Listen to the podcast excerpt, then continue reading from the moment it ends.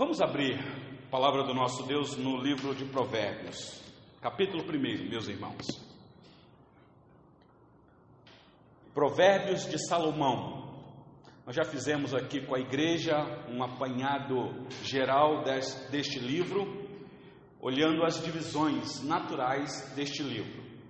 Então hoje eu quero começar aqui detalhando para vocês um pouquinho, tirando algumas lições. Este livro é bem prático, é bem prático. Não preciso ficar aqui me aventurando, é, trazendo para vocês é, teologia pesada, doutrina muito difícil de entender. Ainda que tem, nós vamos ver isso, mas é bem prático. Então é um assunto bem direto. Ele fala uma coisa e é isso mesmo que ele falou. Não, tem, não precisa o pastor tentar interpretar para vocês. Nós vamos ver aqui, quando ele fala, filho meu, faça isso, é isso mesmo, e não tem mais o que eh, dizer. Aqui neste livro, é, é, são palavras que, quando acabado de ler, você já entende qual é a mensagem. Diferente em outras partes, que é escrito, quando você lê, fala assim, eu preciso que alguém me explique. Por exemplo, Isaías, nós acabamos aqui de fazer uma exposição. Aquele livro durou quase três anos, meus irmãos, porque a gente lia uma porçãozinha de versículo e pensava, meu Deus, o que é isso daqui? A gente tinha que torcer, torcer, até tirar o último sumo do texto para entender o significado do texto. Provérbios, a gente vai ver aqui com muita facilidade o que é que o autor quer, e é, eu já atribuo a Salomão. Já fiz também uma exposição com a igreja da vida de Salomão, especialmente a sua queda seu pecado, a sua disciplina e a sua morte. E aí você vai começar a entender por que é que Salomão escreve desta maneira. Alguém perguntou, pastor, Salomão foi salvo? Eu não sei, meus irmãos, eu não tenho isso claro nas Escrituras. Mas me parece que tanto os provérbios quanto Eclesiastes, tanto os cânticos dos cânticos que são de Salomão, me parece que ele escreve no final da sua vida, dando a entender que a vida dele mudou. Mas eu não tenho essa certeza. Mas Deus é poderoso para salvar Salomão do jeito que quiser, porque Deus é Deus. Então acompanhe a leitura aí, por gentileza, meus irmãos. Eu vou ler dos versículos 1 a 7, mas não vou fazer uma exposição dos versículos de 1 a 7, porque eu já comentei com os irmãos no primeiro estudo. O meu compromisso com vocês hoje hoje é dos versículos 8 a 19. Não dá nem para ir muito longe neste, neste livro. Assim diz a palavra do Senhor. Provérbios de Salomão, filho de Davi, o rei de Israel. E aí agora vem a finalidade desses provérbios. Qual é a finalidade? Para aprender a sabedoria e o ensino, para entender as palavras de inteligência, para obter o ensino do bom proceder, a justiça, o juízo e a equidade, para dar aos simples prudência. E agora, preste atenção, vocês jovens que estão aqui, que são a maioria nesta noite, diz aí, e aos jovens, conhecimento e bom siso Sabe o que é bom siso, não sabe? Você sai da adolescência, entra na juventude, de repente aquele dente lá no cantinho começa a romper. Você tem que acompanhar o tratamento. E aquele dente, se o doutor Elias estivesse aqui, ele explicava para a gente melhor isso, que é o nosso dentista. Mostrando que aquela pessoa que nasceu siso está amadurecendo, chegou à maturidade para essa pessoa.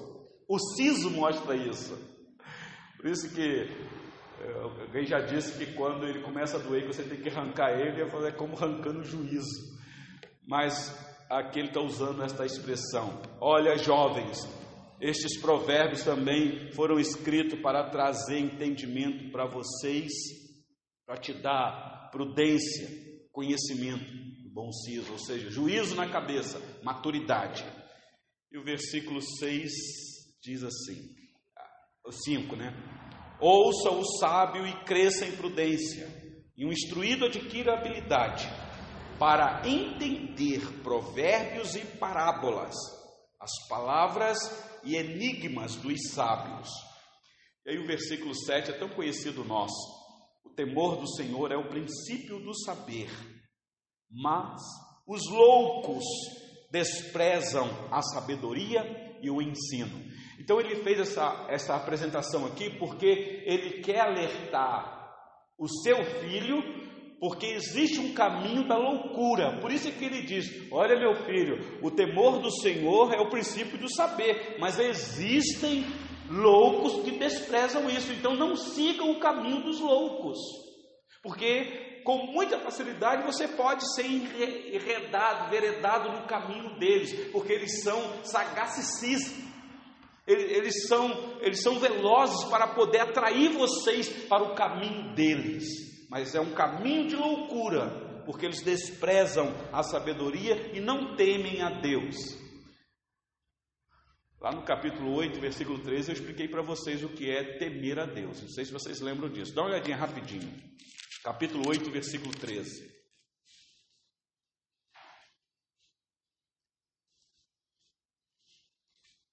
Diz assim: o temor do Senhor consiste, e aí agora ele vai dizer: se você quiser saber o que é temor a Deus ou temer a Deus, está aí. Consiste nisso, em aborrecer o mal, aborrecer a soberba, aborrecer a arrogância, aborrecer o mau caminho e a boca perversa. Eu os aborreço. Está aí tão claro. Então, é, temer a Deus é você fugir destas coisas aqui. Volta lá para o capítulo 1. Hoje, então, eu quero com vocês agora começar uma exposição a partir do versículo 8. E aqui nós vamos detalhar estes aconselhamentos. Eu disse para vocês que a primeira parte do livro de Provérbios está aí do capítulo 1 até o capítulo 9, versículo 18, se eu não me engano. E Dentre esta primeira parte, nós temos aqui é, personagens que se destacam. Nós temos aqui os pais que falam, que falam para os filhos, nós temos a sabedoria que grita na rua. E nós temos aquela mulher estrangeira, uma mulher que tem umas intenções maliciosas, que é chamada muitas vezes de, de adúltera, ou prostituta, alguma coisa assim. Está tá aqui dentro. Então, no caminhar desta primeira parte, nós iremos ver. Mas hoje eu quero ficar com vocês só com a parte aqui que trazem uma palavra dos pais para os filhos. Ah, meus irmãos, nós temos aqui muitos pais nesta noite que lutam com os seus filhos ou que já lutaram com os filhos. Uns já estão com os filhos grandão, já casaram, já bateram asa e voaram. Mas tem muitos pais aqui que estão ainda com os filhos debaixo das asas. E é um desejo unânime dos pais em querer o bem para os seus filhos. Mas muitas vezes isso não é uma realidade. Então, esta palavra aqui vai nos instruir, acalmar o nosso coração, vai trazer consolo, incentivo, abrir a nossa visão, não só como os pais, mas como filhos, porque a palavra é para pais e filhos aqui. Como diz aquela música daquele cantor secular, pais e filhos. Então acompanha comigo aí a leitura, que eu vou fazer agora dos versículos 8 a 19. Diz assim a palavra do Senhor. Você viu aí que o tradutor colocou aqui um título em negrito? Isso daí não foi Salomão que escreveu, foi o tradutor. Ele colocou aí. Agora vai vir palavras contra as seduções dos pecadores. Então são provérbios. Ele já, já analisou aqui. Diz assim: Filho meu, ouve o ensino de teu pai e não deixes a instrução de tua mãe, porque serão diademas de graça para a tua cabeça e colares para o teu pescoço. Filho meu, se os pecadores querem seduzir-te, não o consintas se disserem: Vem conosco, embosquemo-nos para derramar sangue, espreitemos, ainda que sem motivo, os inocentes, traguemo-los vivos, como o abismo, e inteiros, como os que descem a cova. Acharemos toda sorte de bens preciosos, encheremos de despojos a nossa casa. Lança a tua sorte entre nós, teremos todos uma só bolsa. Filho meu, Não te ponhas a caminho com eles, guarda das suas veredas os pés, porque os seus pés correm para o mal e se apressam a derramar sangue. Pois debalde se estende a rede à vista de qualquer ave. Esses se emboscam contra o seu próprio sangue e a sua própria vida espreitam. Tal é a sorte de todo ganancioso, e este espírito de ganância tira quem sui. Até aqui a leitura da palavra do Senhor. Dramático, dramático. Aqui é o coração desesperado de um pai que já tem uma experiência, uma maturidade de que existe um perigo iminente para o seu filho. E o filho, parece-me que aqui a descrição é desse filho inocente, sem maldade, um filho que ainda não consegue enxergar lá na frente um laço que está armado para prender os pés dele. Então o pai já se antecipa. Não é assim, meus irmãos. Diácono Gil está aqui, que é o mais experiente como pai. Eu acho. Meu irmão Valdenise, se o senhor quiser, não precisa falar, mas qual a idade do senhor? Mais de 70. Mais de 70. Diácono Gil também, mais de 70. Então são experiências de vida. Então já sabe os caminhos, os perigos. Então pensa, você fala, meu filho, meu filho, meu filho. E aí o que muitas vezes os filhos dizem? Ah, papai, o senhor está ultrapassado, isso é coisa. Ah, meus irmãos, não é por causa do pai em si. Eu vou tentar explicar isso aqui para vocês. Então, o que nós temos aqui são pronúncias contra o perigo da sedução que o pecado espreita. O pecado é como uma, uma, uma fera selvagem que fica à espreita, tentando pular em cima da presa, meus irmãos. O pecado é assim. Eu poderia perguntar para vocês: o que é pecado? Ah, isso é matéria de escola dominical, meus irmãos. Quem gosta de estudar os catecismos. O que é pecado? Quem ousa falar? Transgressão da lei. Diácono Lohan já respondeu lá a pergunta de número 24 do nosso catecismo maior. A pergunta 24 do nosso catecismo de Westminster, catecismo maior, diz assim: O que é pecado? É qualquer falta de conformidade com a lei de Deus, Diácono Lohan ou a transgressão de qualquer lei por ele dada com regra à criatura racional. Então a lei foi dada para quem pensa. Penso, logo a lei de Deus existe. Porque é a lei de Deus que me aponta Cristo. E Cristo é minha realidade, é minha vida. Então, corrigindo aí a máxima do filósofo penso, logo existo, como alguém citou aqui. Está correta a frase. Mas nós cristãos sabemos que penso, logo Cristo existe.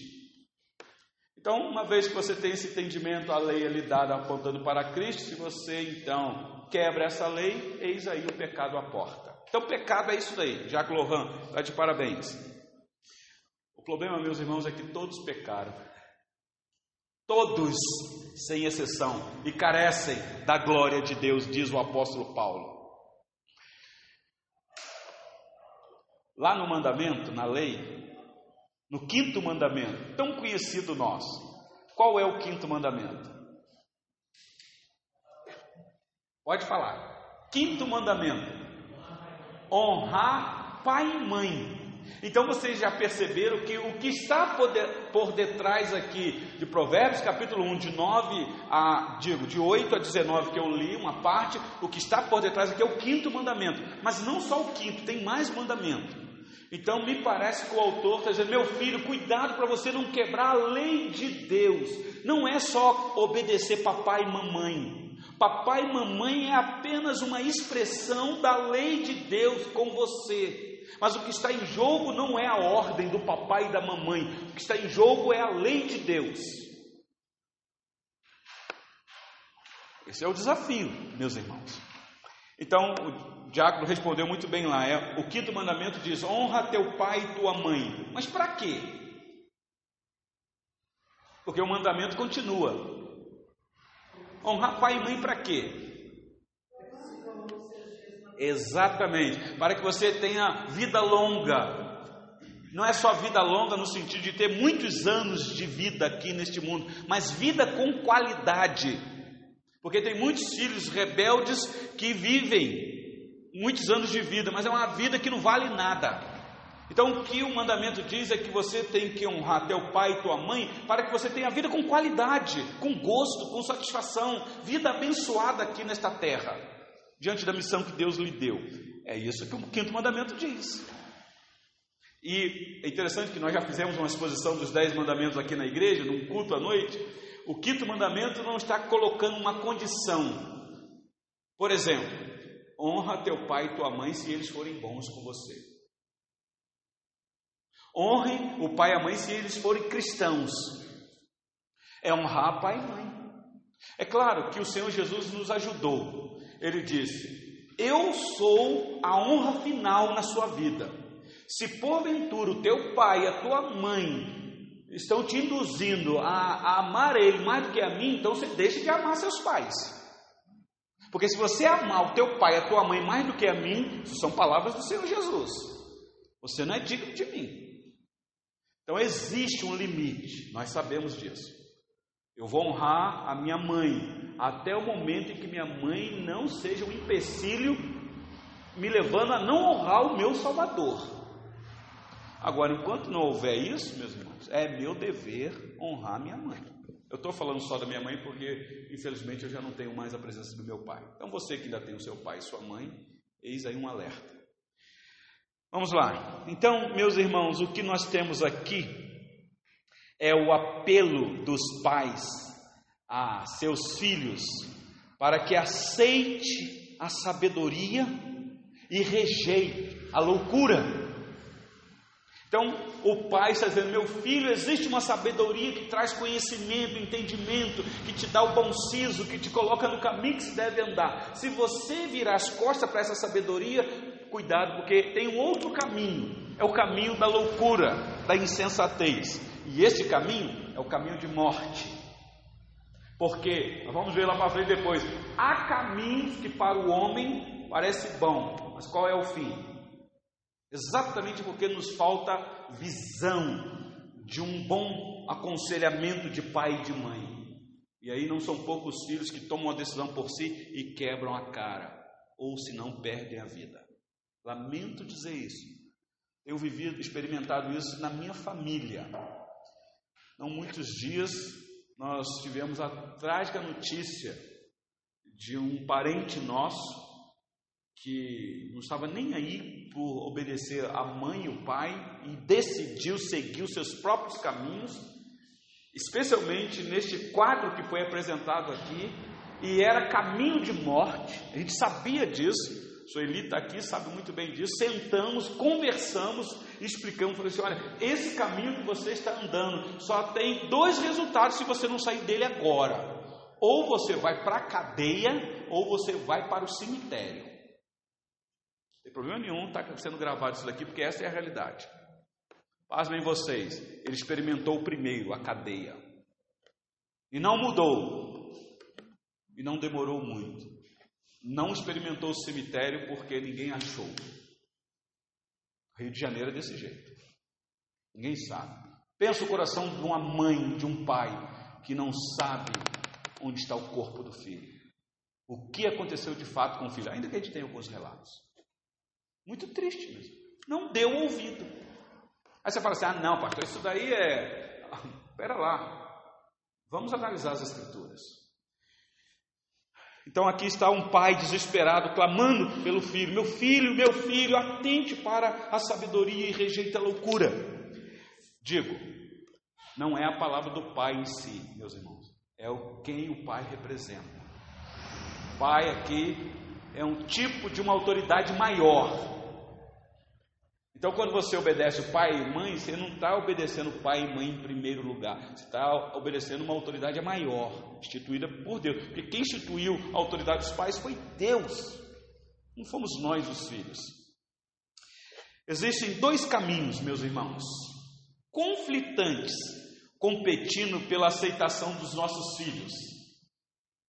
Os pais que estão aqui na educação dos seus filhos, ouça isso com atenção. Existem dois caminhos conflitantes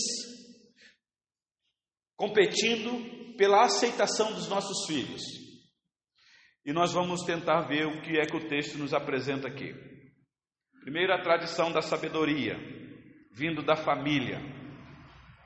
E segundo, a devoção ou clamor do mundo, chamando-os para uma loucura. Olha comigo o versículo 8 aí, por gentileza.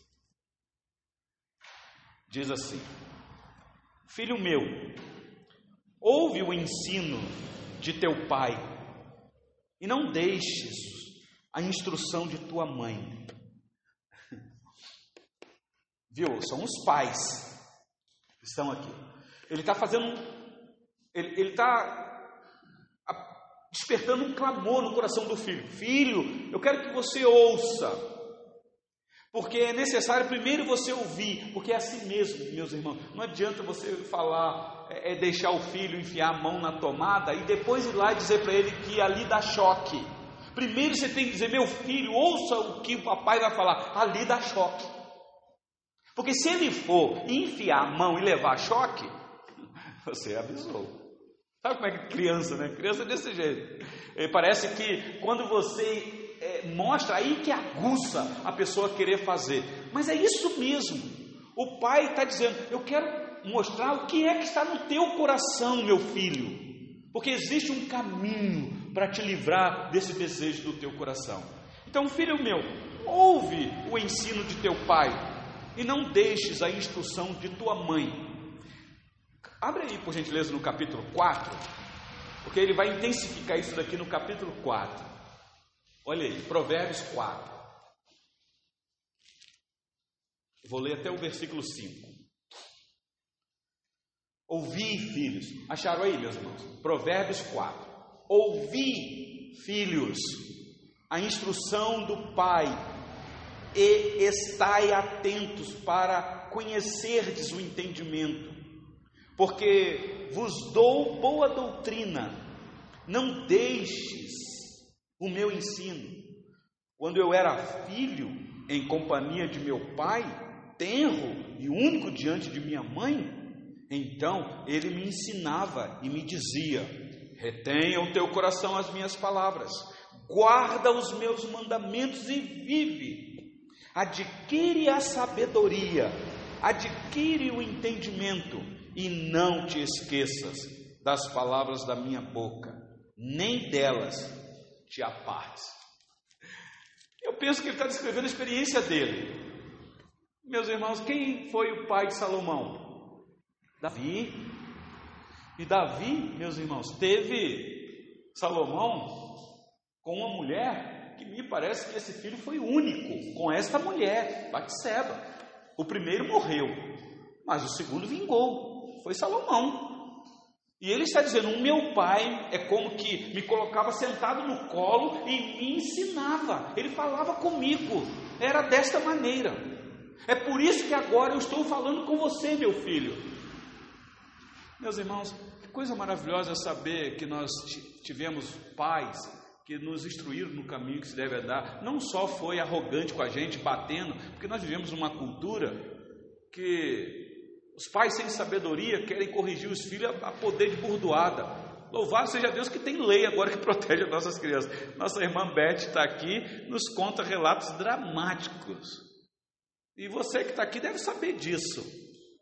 Faltar-lhe sabedoria nos pais. Mas olha que maravilha, meus irmãos, nós aqui nesta noite, uma grande oportunidade de mudar esse quadro. Você solteiro que está aqui, que amanhã casa e vai ter filho, saiba como criar os seus filhos dar instruções, explicar que nós temos uma lei da parte de Deus e que essa lei não pode ser quebrada, e você instrui o teu filho no caminho que se deve andar. Por isso é que você vai ver isso aqui em Provérbios.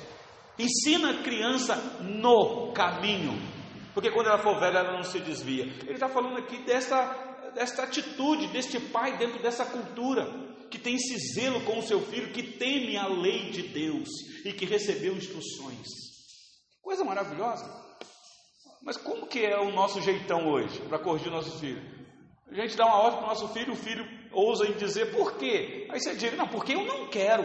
Não, não é porque eu não quero, é porque tem uma instrução. Meu filho, eu não quero que você faça isso, porque nós fazemos parte do pacto, da família, da aliança. Nós temos uma lei, meu filho. Se você fizer isso, se você andar por esses caminhos, meu filho, nós não somos deste mundo. É assim, meus irmãos, que a gente tem que. Sueli está aqui, ela lembra disso, os dramas que nós passamos com as nossas meninas. Louvado seja Deus que hoje Deus restaurou a vida dessas meninas. Mas antes era assim, o período da rebeldia. Ah, por que, que eu não posso? E quase que a gente chegava naquela tentação de dizer, não, porque eu sou autoridade, é eu que mando, você está debaixo do meu teto, aqui é eu que mando. Nós não somos assim, mas não é isso. Mesmo. Depois eu sentava, chamava Sueli, com lágrimas nos olhos, Sueli, a gente tem que explicar para nossas filhas o porquê que não pode. Não é porque nós não queremos, porque nós tememos a Deus, que existe uma instrução. Estão prestando atenção aqui, meus irmãos? O que este livro ensina para nós? Então, o versículo 8 fala para o Beni, o filho, né? Filho meu, ouve o ensinamento de teu pai e não deixe a instrução de tua mãe, pressupondo que o pai e a mãe são tementes ao Senhor, que temem a Deus, que têm sabedoria. Versículo 9: Porque serão diademas de graça para a tua cabeça e colares para o teu pescoço. Ele usa aqui uma linguagem que nós não conhecemos muito, mas o judeu aqui conhece. O que significa aí diademas na cabeça e colares no pescoço? São utensílios de alguém vitorioso, de alguém que está é, é numa grande batalha e está sendo coroado. Está sendo, ele foi vitorioso porque ele venceu uma batalha e venceu a morte, porque ele poderia ter morrido nessa batalha. Então são símbolos de vitória aqui. Está dizendo, faça isso, meu filho, porque é isso que vai vir sobre você. Você vai ser um, um vitorioso. Haverá bênção sobre você. E aí então vem dramaticamente agora, meus irmãos, a partir do versículo 10. O alerta dramático. Aqui já não está mais o quinto mandamento por detrás. O que está aqui agora é o sexto mandamento. Qual é o sexto mandamento, meus irmãos? Se o quinto mandamento é honra a teu pai e tua mãe, para que se prolongue os teus dias que o Senhor teu Deus te dá na terra, o sexto mandamento é qual? Não matarás. Olha o versículo 10, por gentileza. Filho meu, se os pecadores querem seduzir-te, não o consintas. Porque o pecador aqui é ir para a lei de Deus. Aliás, ele é um transgressor da lei de Deus. Ele está quebrando a lei de Deus o tempo todo. E ele quer induzir as pessoas também a quebrar a lei de Deus. Você deve lembrar o que Paulo disse. Deixa eu usar aqui um texto do Novo Testamento. Na carta aos Efésios, capítulo 5. Olha aí na sua Bíblia. Efésios capítulo 5, versículo 11. Marca aí Provérbios, depois eu vou voltar.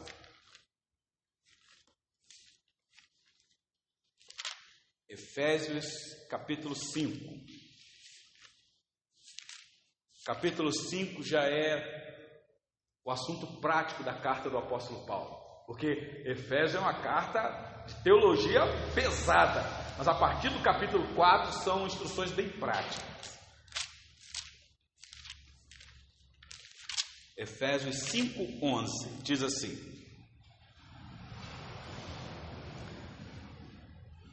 e não sejais cúmplices nas obras infrutíferas das trevas, antes, porém, reprovai-as. Que são, meus irmãos, aqui, obras infrutíferas das trevas. É óbvio, se está falando de obras infrutíferas das trevas, é porque não tem luz ainda na mente dessa pessoa a luz da salvação, da graça de Deus. Então, o que Paulo está dizendo é o seguinte: cuidado com a companhia, cuidado com quem você anda, com quem você conversa, porque as más conversações pode corromper o bom costume. Então, cuidado com quem você anda conversando. Volta lá para Provérbios, por gentileza. O pai diz assim: Filho meu, se os pecadores, quem são os pecadores? esses que praticam obras infrutíferas de trevas. Cuidado com eles. Meus irmãos, com isso eu não estou dizendo que a gente não possa ter bom relacionamento com quem ainda não foi alcançado pela graça. Porque se for desse jeito, ele tem que sair do mundo, porque eles estão aí. Você entra no ônibus e ele se senta do lado de um pecador. É, todos nós somos pecadores. E vocês estão entendendo o que eu estou dizendo? Você vai no shopping, na praça de alimentação, você senta lá, lá está aquele que pratica obras infrutíferas. Então não é, não é isso, não é você ter contato, até conversar ou ser amigo de alguém. A questão é você ser influenciado por ele. O problema não é você sentar com o pecador e comer com ele. O problema é você comer com ele e ele começar a fazer a tua cabeça. Aí é que está o perigo. Mas o pai está dizendo: meu filho, você toma cuidado. Porque existe uma tendência deles quererem te seduzir. Se isso acontecer, não consintas. Fique esperto. Você tem uma instrução. O teu pai está aqui te orientando. O caminho é esse, esse e esse. Se houver alguma conversa contrária, foge disso. Sai disso. Porque é perigoso. Meus irmãos, que instruções aqui. Que alerta. Versículo 11. Olha aí na sua Bíblia. Provérbios 1, 11. Se disserem, vem conosco, embosquemo-nos para derramar sangue, espreitemos, ainda que sem motivo, os inocentes. Prestou atenção? Qual é a intenção? A gangue, a patota, o grupinho, o amigo, né, que é espertalhão, que é falastrão, que quer ganhar no argumento, você é um menino bobo, só fica dentro de igreja, igreja para lá, igreja para cá. E para cá tem um caminho. Vamos se divertir, vamos deixar a adrenalina subir, uma experiência que você vai ver que coisa, uma, uma viagem maravilhosa. E aí começa no mundo da criminalidade. Olha comigo o capítulo 12, por gentileza, Provérbios 12. Eu falo Provérbios, capítulo 12, por causa da divisão da Bíblia, tá bom? Mas no hebraico não tem nada disso. Isso aqui é só para facilitar para nós. Capítulo 12, versículo 2, diz assim: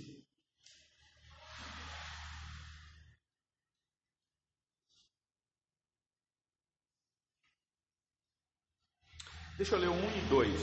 1 um e 2. Quem ama a disciplina ama o conhecimento, mas o que aborrece a repreensão é estúpido. O homem de bem alcança o favor do Senhor, mas ao homem de perversos desígnios, ele o condena. Quem é esse homem de perverso desígnio, meus irmãos? Aqueles que praticam obras infrutíferas das trevas, que quer aconselhar a mim e a você.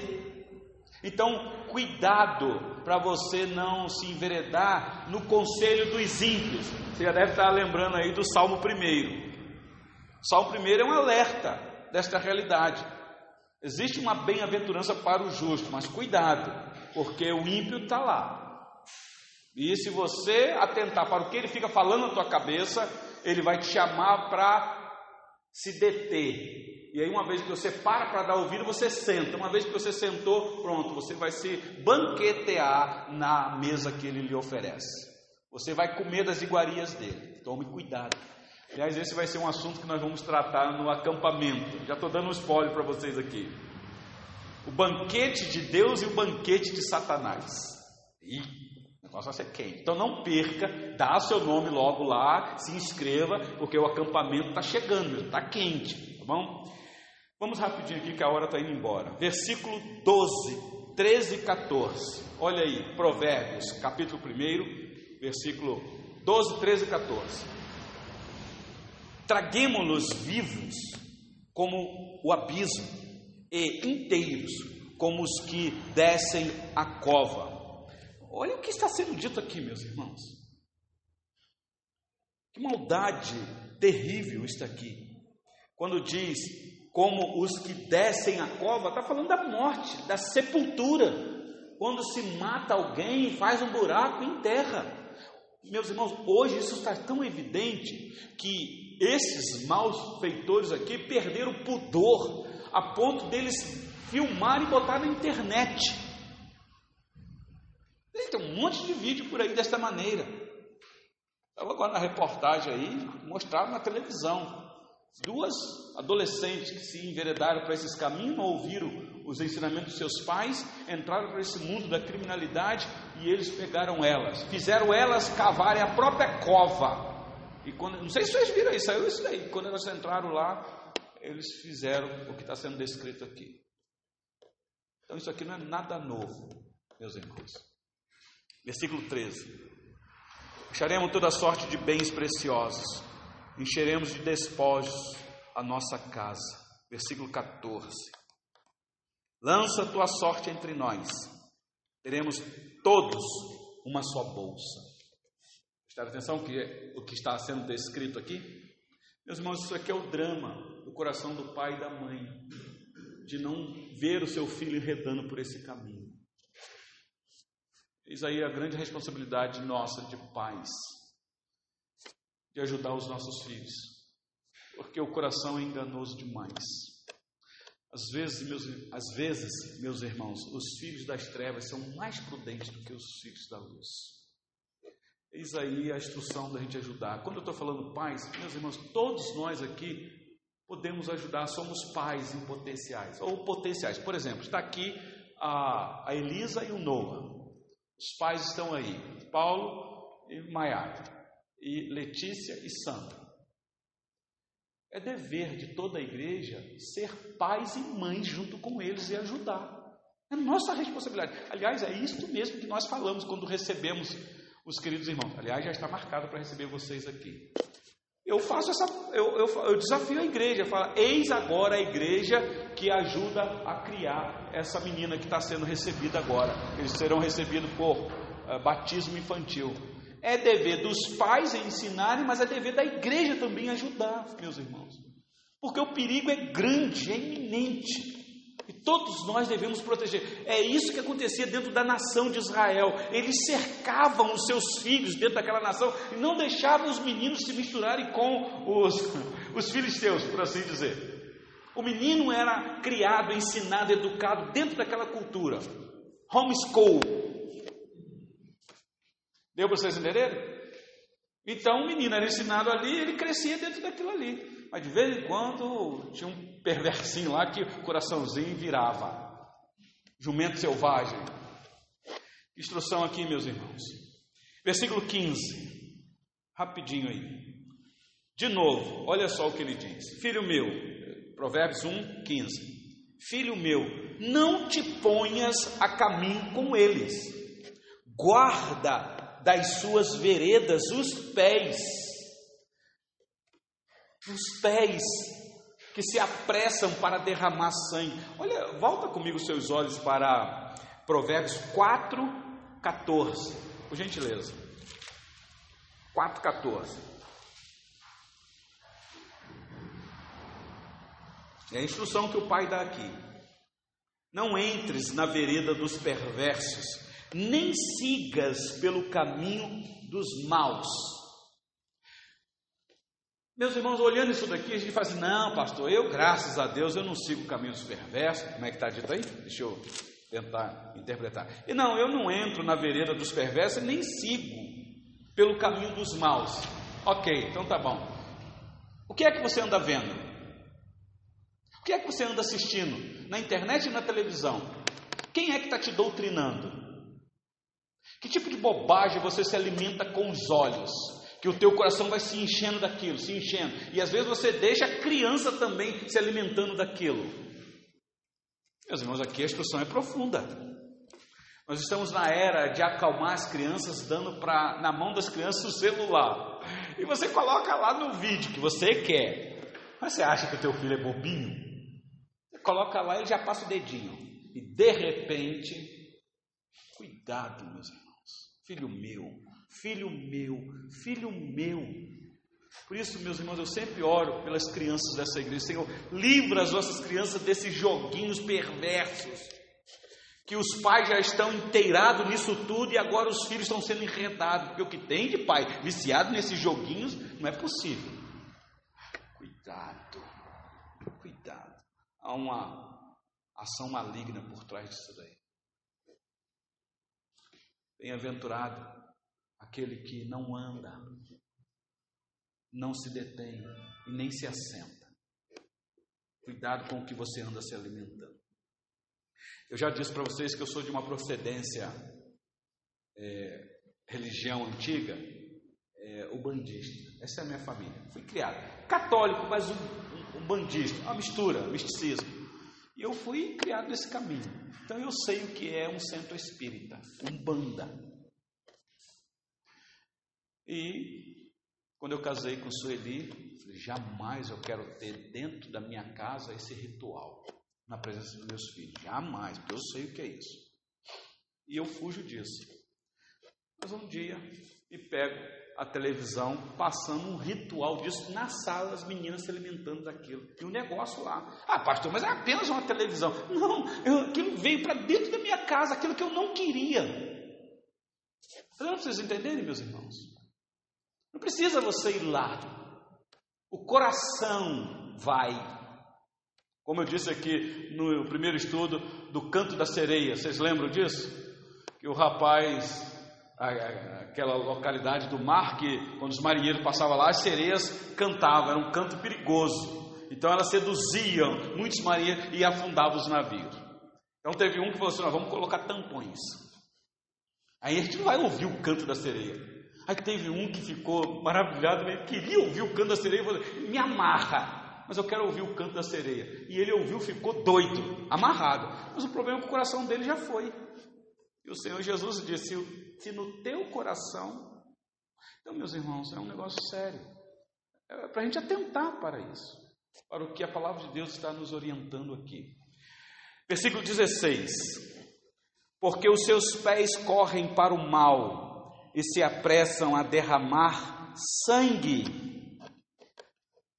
pois debalde se estende a rede à vista de qualquer ave. Viram o que está por detrás aqui? Não é à toa que o apóstolo Paulo diz: meus irmãos, a nossa luta não é contra carne e sangue. A nossa luta é contra seres malignos que armam um laço tentando acabar com a gente, e não só com a gente, mas com a nossa família. Eis aí a necessidade de você se revestir de toda a armadura de Deus para poderdes resistir estas investidas malignas. Isso aqui é muito sério. Quer ver uma coisa? Capítulo 6. Olha aí rapidinho. Capítulo 6, versículo 16.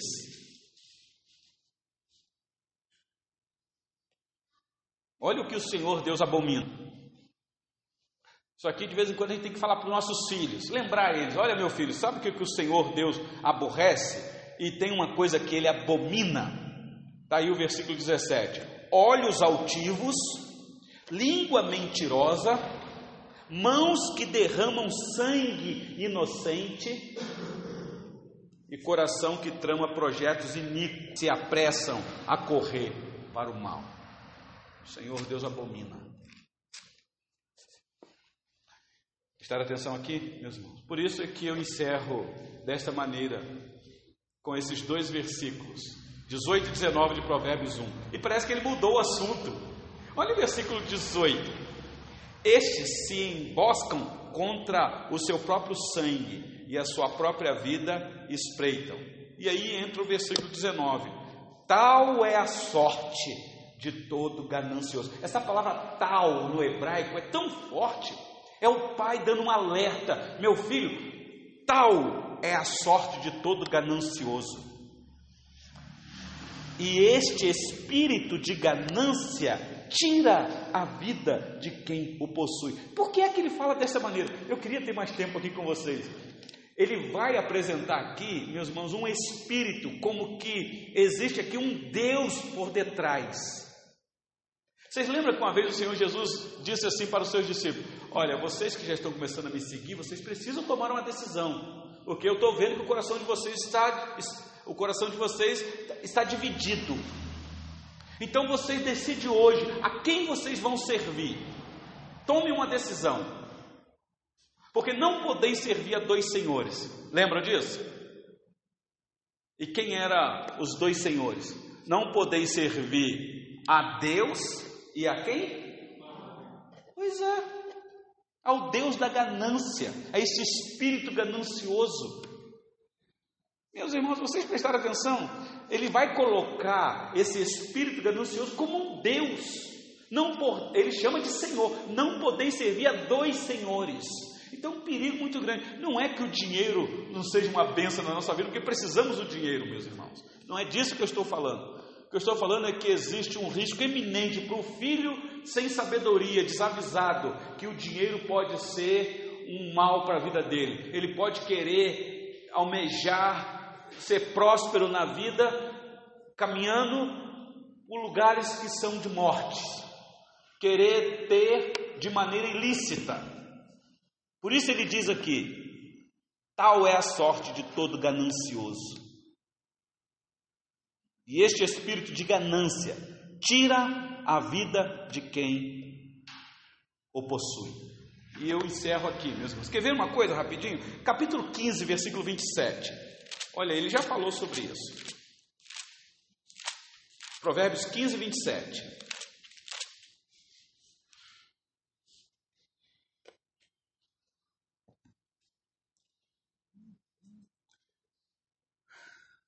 Que é ávido por lucro, desonesto transtorna a sua casa, mas o que odeia o suborno, esse viverá.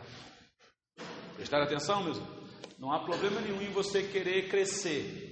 Mas cuidado, porque há uma linha bem tênue de você, em detrimento de querer crescer, entrar por esta vereda maliciosa, aceita suborno e por aí vai. E por aí. Vocês devem lembrar que agora eu vou fazer uma aplicação na pessoa do Senhor Jesus. Mateus capítulo 26, o evangelista nos informa o seguinte acerca da pessoa do Senhor Jesus. Abre lá a sua Bíblia. Mateus capítulo 26. E aqui está a minha conclusão para o final.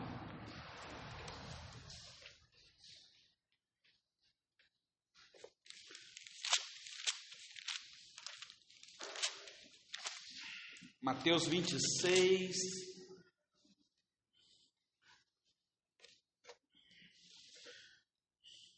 Deixa eu ver aqui.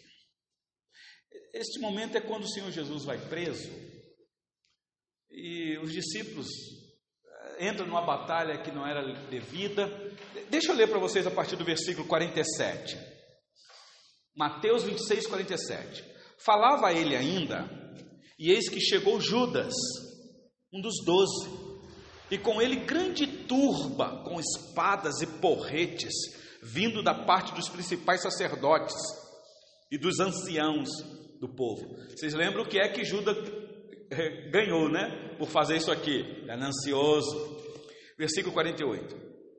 Ora, o traidor lhes tinha dado este sinal: aquele a quem eu beijar é esse, prendei-o. E logo, aproximando-se de Jesus, lhe disse: Salve, mestre, cara de pau. E o beijou. Jesus, porém, lhe disse: Amigo, para que vieste? Talvez dando aqui, meus irmãos, uma última chance a Judas, chamando-o de amigo. De fato, Jesus era mesmo amigo de Judas. Judas é que não era amigo de Jesus. O que é que você veio? Eu sei, mas eu quero que você confesse o teu pecado. Nada, nada.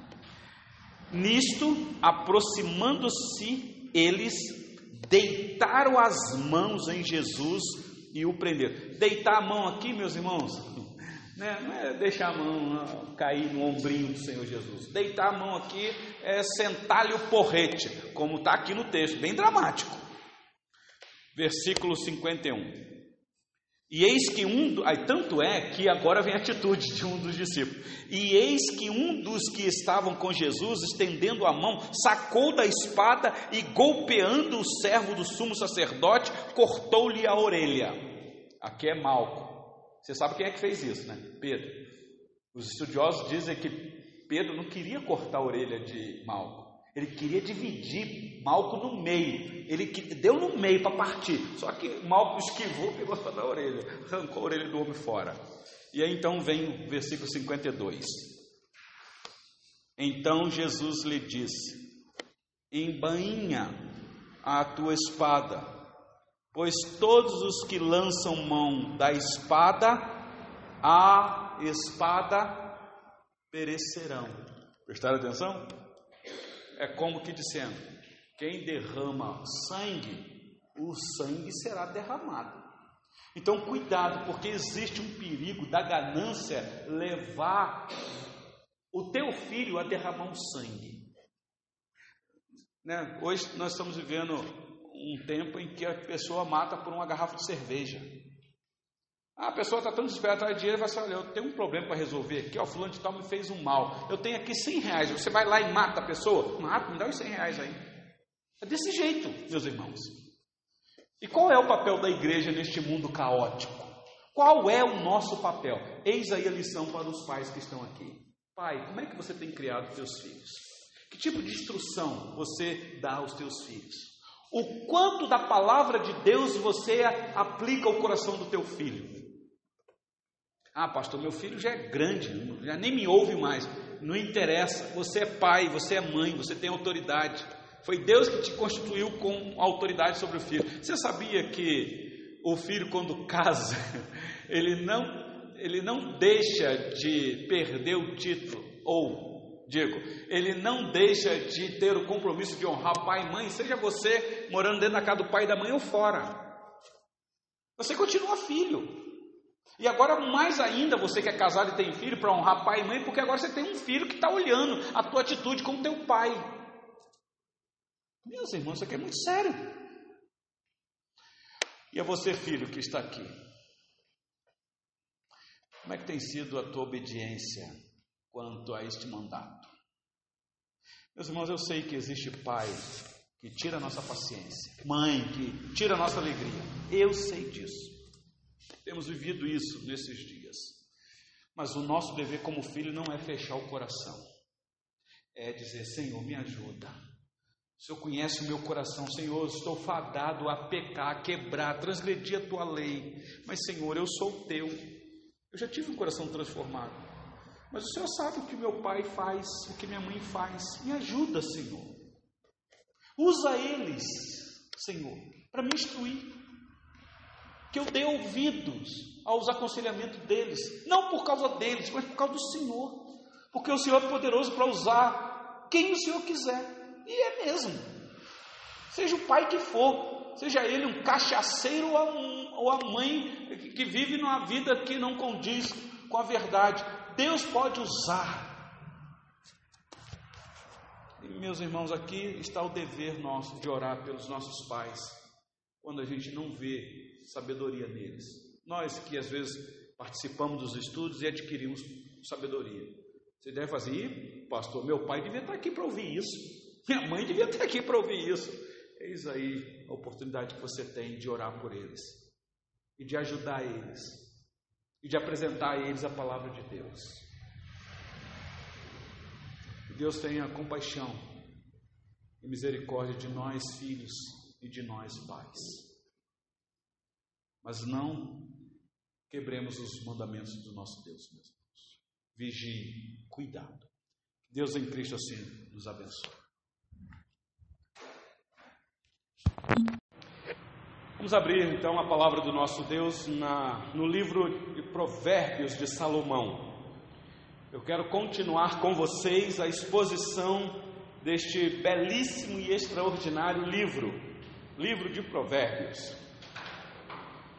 Nós começamos aqui a exposição no capítulo 1. Semana passada, nós fizemos uma exposição dos versículos 8 ao versículo 19.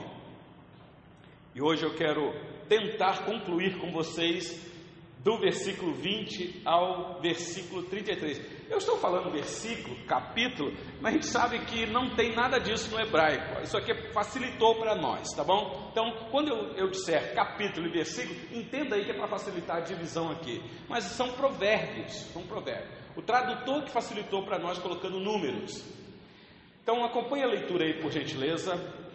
Provérbios 1, de 20 a 33. Todos acharam? Vou ler. Meus irmãos, o estudo é expositivo, então eu vou ler o texto e vou tentar explicar o texto e no final, junto com vocês aqui, é, tirar algumas lições para bem prático, como é peculiar no provérbio para as nossas vidas. Diz assim a palavra do nosso Deus: Grita na rua a sabedoria, nas praças levanta a voz, do alto dos muros clama à entrada das portas e nas cidades, profere as suas palavras. Até quando, honestos, amareis a necessidade? E vós, escarnecedores, desejais o escárnio? E vós, loucos, aborreceis o conhecimento? Atentai para a minha repreensão, eis que derramarei copiosamente para vós outros o meu espírito, e vos farei saber as minhas palavras. Mas, porque clamei e vós recusastes, porque estendi a mão e não houve quem atendesse, antes rejeitastes todo o meu conselho e não quisestes a minha repreensão, também eu me rirei na vossa desventura e em vindo o vosso terror, eu zombarei. Em vindo o vosso terror, como a tempestade, em vindo a vossa perdição como redemoinho, quando vos chegar ao, o aperto e a angústia. Então me invocarão, mas eu não responderei. Procurar-me-ão, porém não me hão de achar porquanto aborreceram o conhecimento e não preferiram o temor do Senhor, não quiseram o meu conselho e desprezaram toda a minha repreensão. Portanto, comerão do fruto do seu procedimento e dos seus próprios conselhos se fartarão. Os nécios são mortos por seu desvio, e aos loucos a sua impressão de bem-estar os leva à perdição. Mas o que me der ouvidos habitará seguro, tranquilo e sem temor do mal. Palavras do nosso Deus. Meus irmãos, nós temos dito que o livro de Provérbios é tão peculiar para trazer ensinamentos bem práticos para nós. Eu já mostrei quando fizemos aqui uma exposição de todo o livro, quando nós fizemos aqui um apanhado geral falando das divisões, nós estamos dentro da primeira divisão de Provérbios que vai do capítulo 1 até o capítulo 9.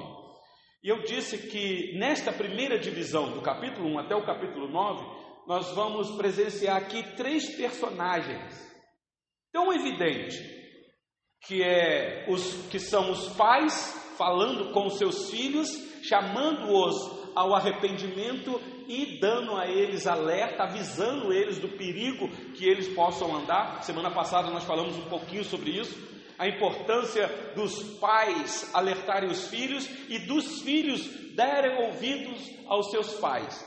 Nós falamos dos versículos 8 ao versículo 19. Então ali são os pais chamando os filhos, dizendo: Filho meu, ouve o ensino do teu pai. Então, esse é o, é o primeiro personagem.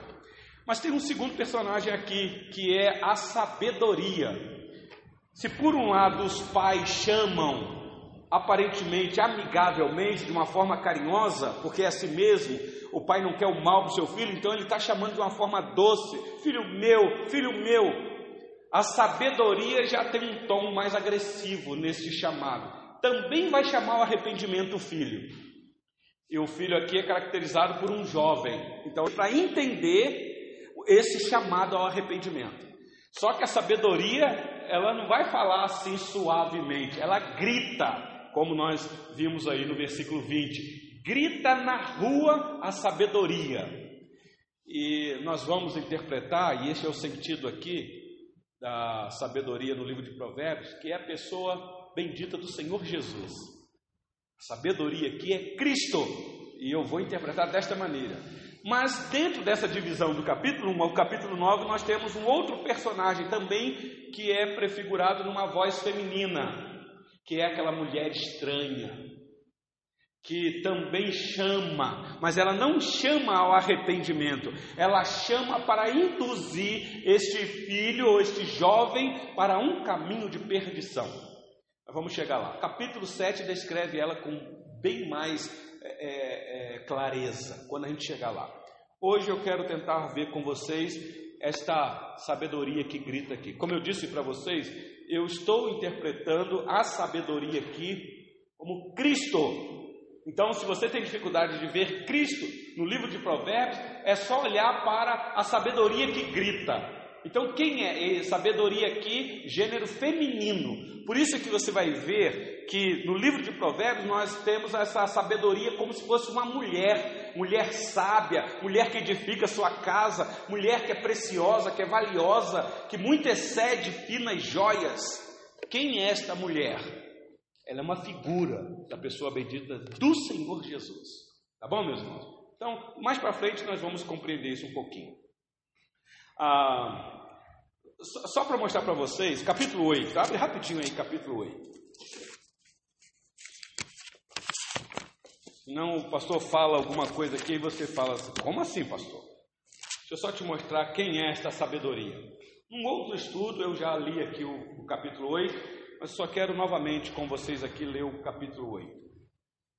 Que eu interpreto. Veja quem é esta pessoa que vai ser descrita no capítulo 8. Diz assim: Não clama porventura a sabedoria e o entendimento não faz ouvir a sua voz? É uma pergunta retórica. No cimo das alturas, junto ao caminho, nas encruzilhadas das veredas, ela se coloca junto às portas, à entrada da cidade, à entrada das portas, e está gritando. Não é a sabedoria. E continua: A vós outros, ó homens, clamo, e a minha voz se dirige aos filhos dos homens. Entendei, ó simples, a prudência, e vós, nécios, entendei a sabedoria. Ouvi, pois falarei coisas excelentes. Os meus lábios proferirão coisas retas, porque a minha boca proclamará a verdade, os meus lábios abominam a impiedade. Ah, pula aí para o versículo 11, por gentileza. Provérbios 8, 11. Porque melhor é a sabedoria do que joias, e de tudo que se deseja, nada se pode comparar com ela, porque o seu valor excede muito as suas finas joias. Versículo 12: Eu, a sabedoria, habito com prudência e disponho de conhecimentos e de conselhos. Pula por versículo 19, por gentileza. Versículo 19. Melhor é o meu fruto do que o ouro, do que o ouro refinado, e o meu rendimento melhor do que a prata escolhida. É a sabedoria falando. Então ela tem um rendimento para oferecer. Olha o versículo de número 23. Desde a eternidade fui estabelecida. É a sabedoria falando. Desde o princípio Antes do começo da terra, antes de haver abismo, eu nasci. E antes ainda de haver fontes carregadas de águas, antes que os montes fossem firmados, antes de haver o ter. E aí vem a descrição dessa sabedoria que é eterna, que é eterna. Pula os seus olhos, por gentileza, para o versículo 35 de Provérbios 8. Olha o versículo 35. Porque o que me acha, é a sabedoria falando, acha a vida e alcança favor do Senhor. Mulher virtuosa, quem a achará? Porque o que me acha, acha a vida. É a sabedoria falando. Então nós estamos interpretando aqui que esta sabedoria é aquela que o apóstolo Paulo disse que está oculta aos olhos do mundo, mas está revelada aos olhos da igreja e que é Cristo, porque Paulo diz aos Colossenses que todos os tesouros da sabedoria estão ocultos em Cristo. Então nós interpretamos aqui, meus irmãos, a sabedoria como Cristo, como Cristo. Então se você tinha uma certa dificuldade de ver Cristo no livro de Provérbios, eis aí. Agora volta os seus olhos lá para o versículo 20, por gentileza.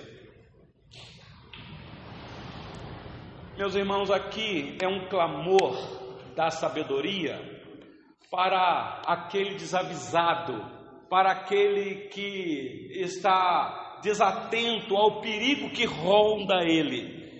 Se dos versículos 8 ao versículo 19 os pais chamaram os filhos e os filhos porventura não deram crédito na voz dos pais, porque geralmente é assim, nós que somos filhos sabemos disso, o pai chama a gente para dar um conselho e a gente fala: ih, pai, o que, que é isso? Eu sei o que eu estou fazendo, pode deixar comigo.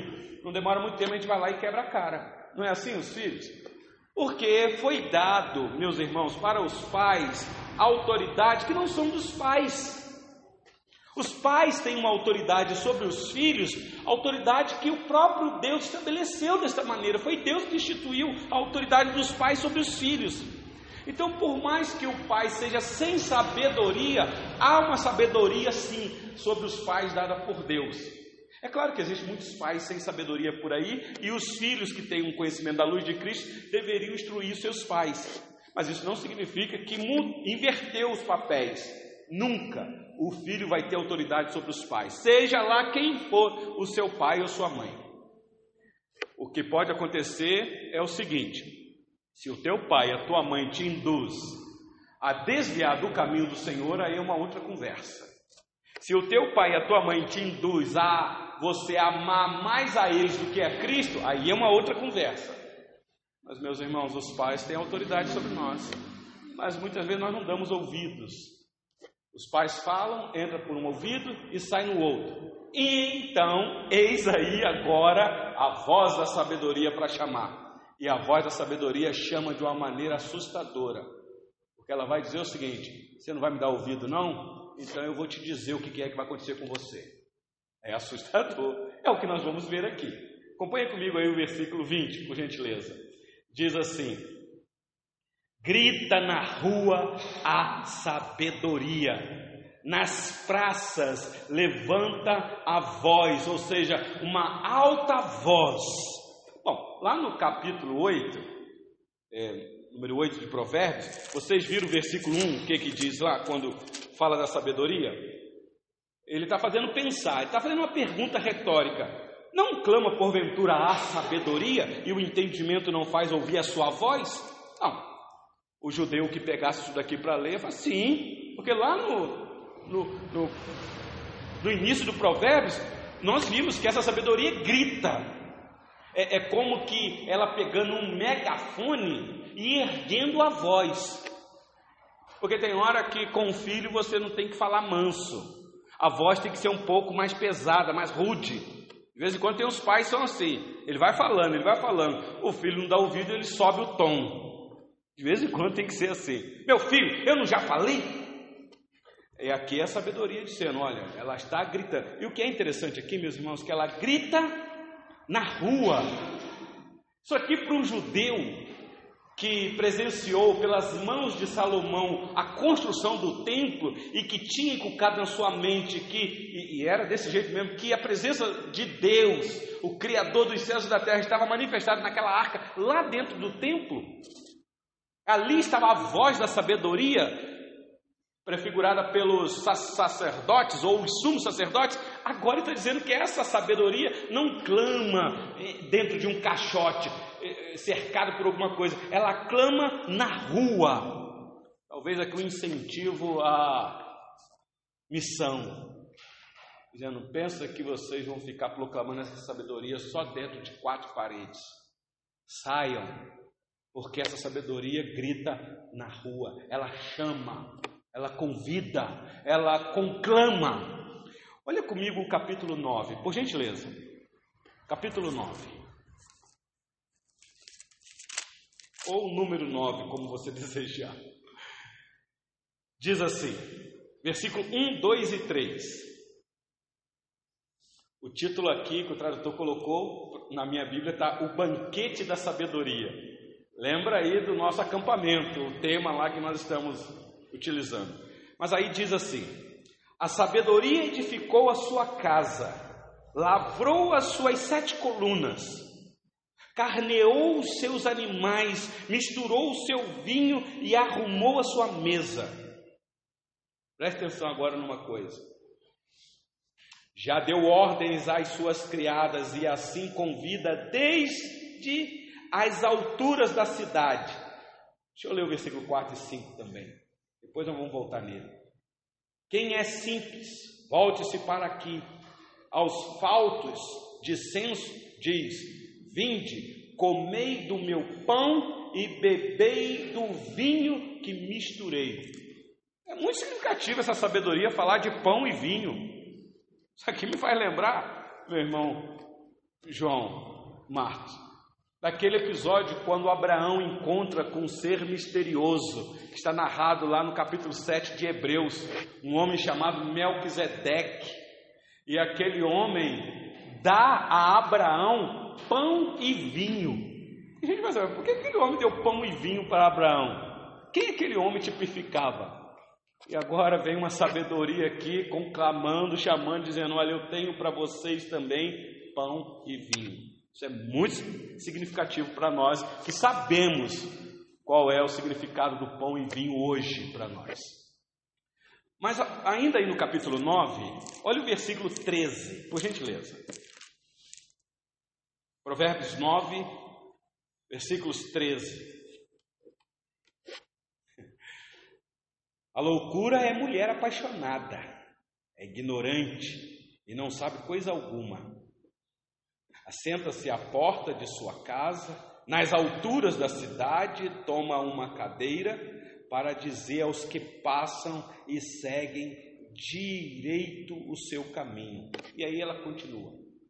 Está fazendo um contraste aqui. Se existe uma sabedoria que clama nas praças, nas portas, das alturas, Tome cuidado, meu filho, porque existe também uma outra voz. E essa voz diz aqui é, de uma mulher louca que, entre aspas, está apaixonada e ela é ignorante, porque ela ignora o caminho da justiça, da paz e da verdade, porque a intenção dela é outra. Então, deixa eu só falar uma coisa para vocês. Eu tenho muita dificuldade com louvor, e eu instruo bem o pessoal do louvor aqui, quando canta qualquer canção que diga que está apaixonado por Jesus, ou apaixonado por Deus, ou apaixonado por quem quer que seja. Nas Escrituras, a palavra paixão é fruto da carne, é obra da carne. Eu sei que é um, a gente pode falar. Eu tenho um livro de um pastor muito renomado aí, é, é, Paixão pela Verdade. Eu amo aquele livro, como que me ajudou demais, mas eu tenho uma dificuldade com o título. Poderia ser Amor pela Verdade. Mas eu entendi o que ele quis dizer com paixão. Mas toda vez que você vê na Bíblia a palavra paixão, são desejos carnais que te levam a desonrar a Cristo. Então essa mulher aqui, apaixonada. Então, para vocês solteiros que estão namorando, cuidado quando vocês dizem assim: Eu estou apaixonado por você. cuidado, porque isso pode te levar a ter atitudes não muito agradáveis diante do Senhor. Então, vamos voltar, meus irmãos, para Provérbios 1, 20. Então, a sabedoria está clamando. Ela está gritando. E aqui o judeu sabe muito bem o que isso significa. Quando ele diz assim: a sabedoria, ela grita na rua a sabedoria, nas praças levanta a voz. Geralmente os julgamentos no, na, na eh, região do Antigo Oriente, especialmente dentro da nação de Israel, era na porta da cidade nos muros da cidade. Ali era um julgamento onde os juízes entravam com ações. Então é uma palavra de juízo. Então é um alerta aqui. Olha o versículo 21. Do alto dos muros clama, a entrada das portas e nas cidades profere as suas palavras. Quando Boaz, se eu não me engano, acho que é Boaz mesmo, é, precisou tomar uma atitude e ele estava conversando. Quer ver? Abre a sua Bíblia rapidinho no livro de Ruth, Ruth, capítulo 4. Se você não conseguir achar Ruth rápido, vai lá no índice que o índice te ajuda.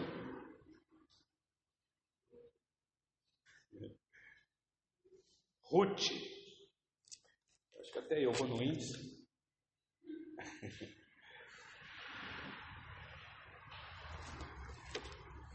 Ruth, capítulo 4.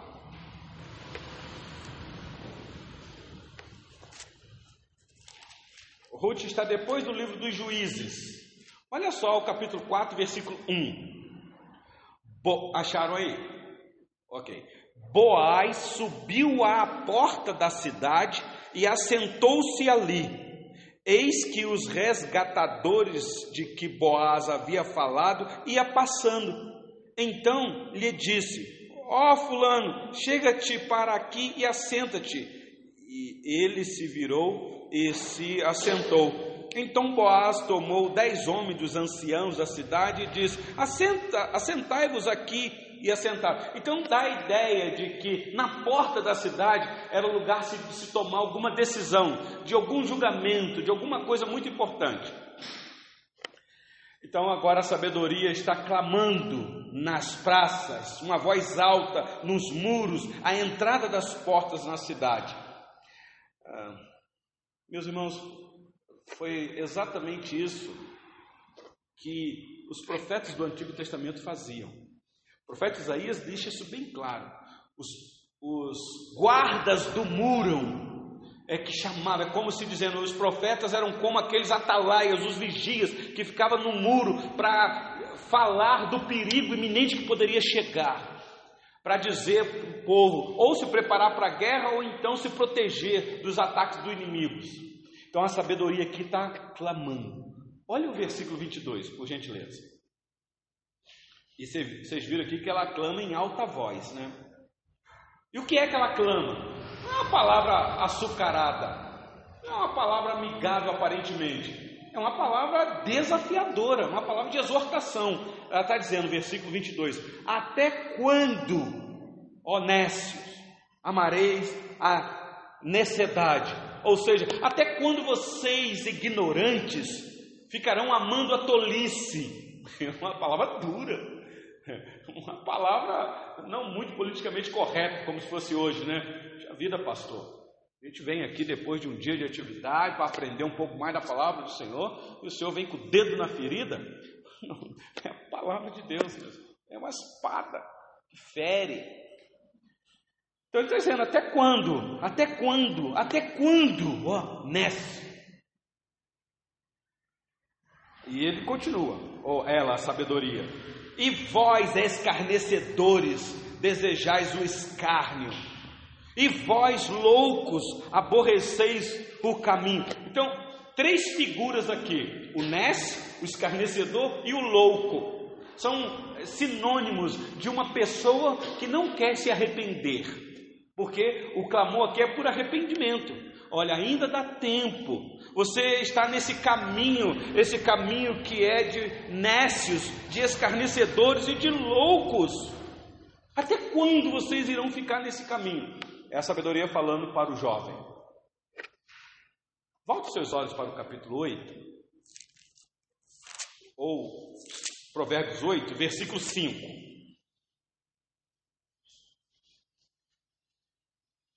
Ele repete: Entendei, ó simples, a prudência, e vós, nécios, entendei a sabedoria.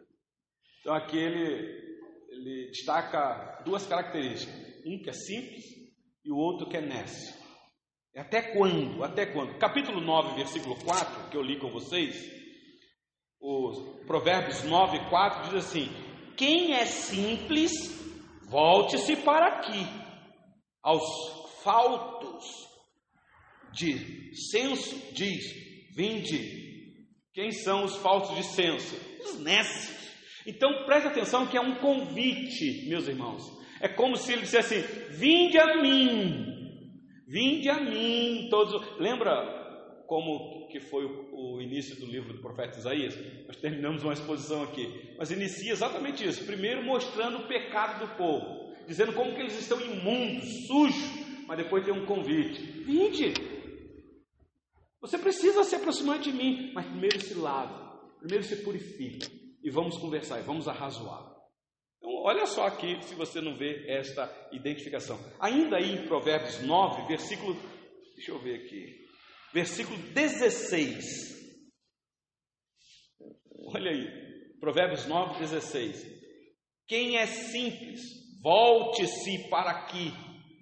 E aos faltos de senso diz: As águas roubadas são doces, e o pão comido às ocultas é agradável.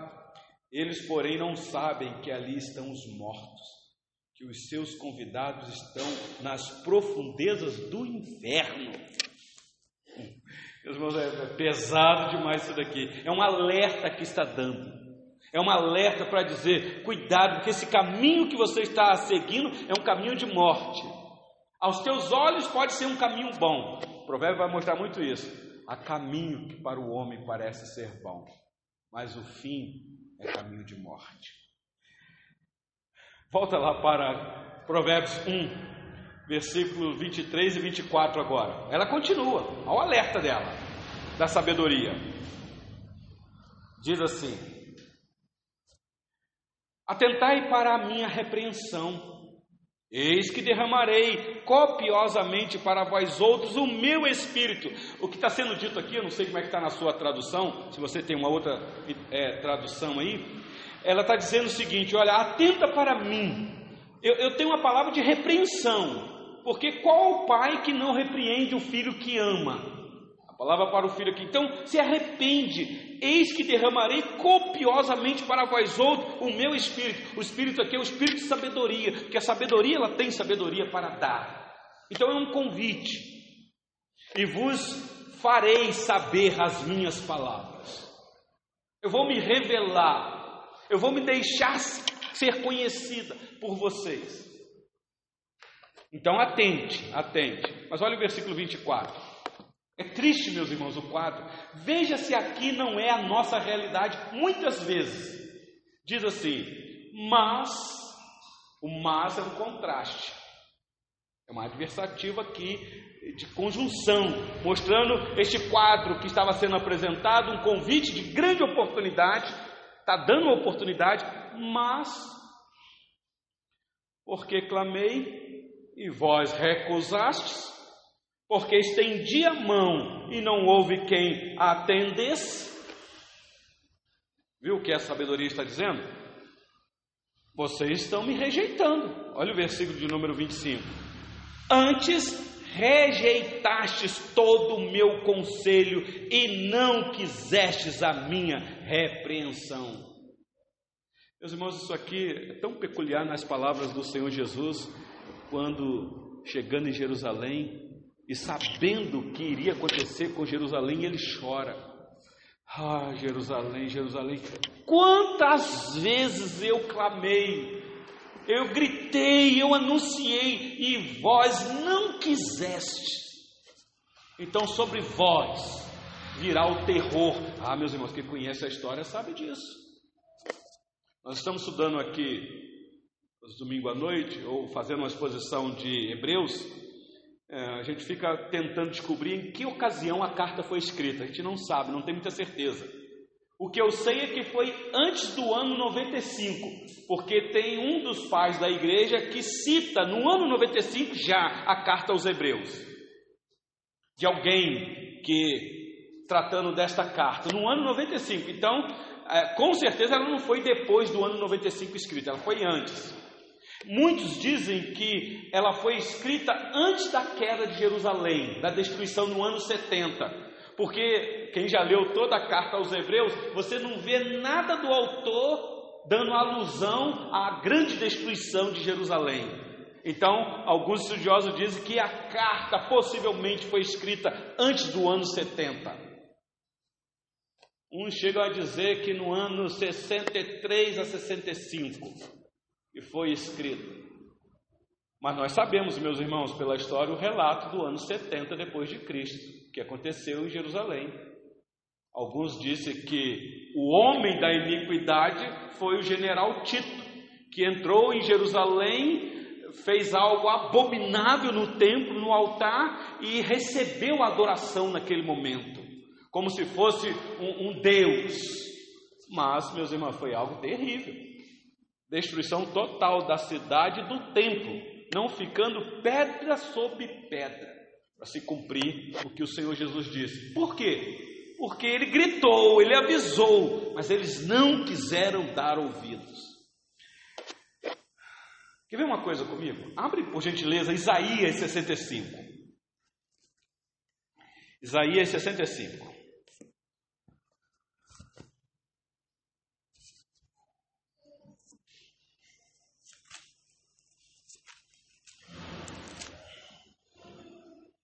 Versículo 12. Alguém leia, por gentileza, se quiser. Isaías 65, versículo 12.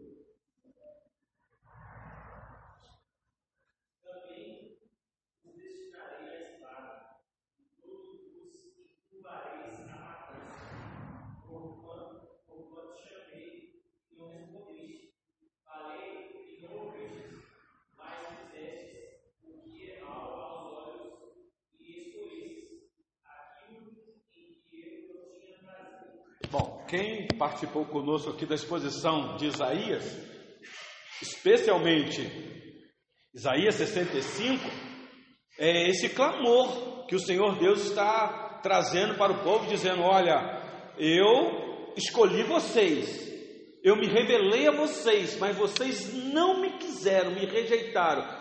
Por conta disso, agora eu estou sendo buscado por um povo que não perguntava por mim, falando dos gentios. Mas a vocês que eu me revelei, vocês não me quiseram. Então eu destine, destinarei a espada. Destinar aqui, meus irmãos, é uma, é uma ação deliberada do próprio Deus. Senhor Deus levantando inimigos. A gente fica assustado com isso daqui. Olha ainda Isaías, capítulo 66, versículo 4. Diz assim: Isso aqui é a palavra do Senhor, meus irmãos.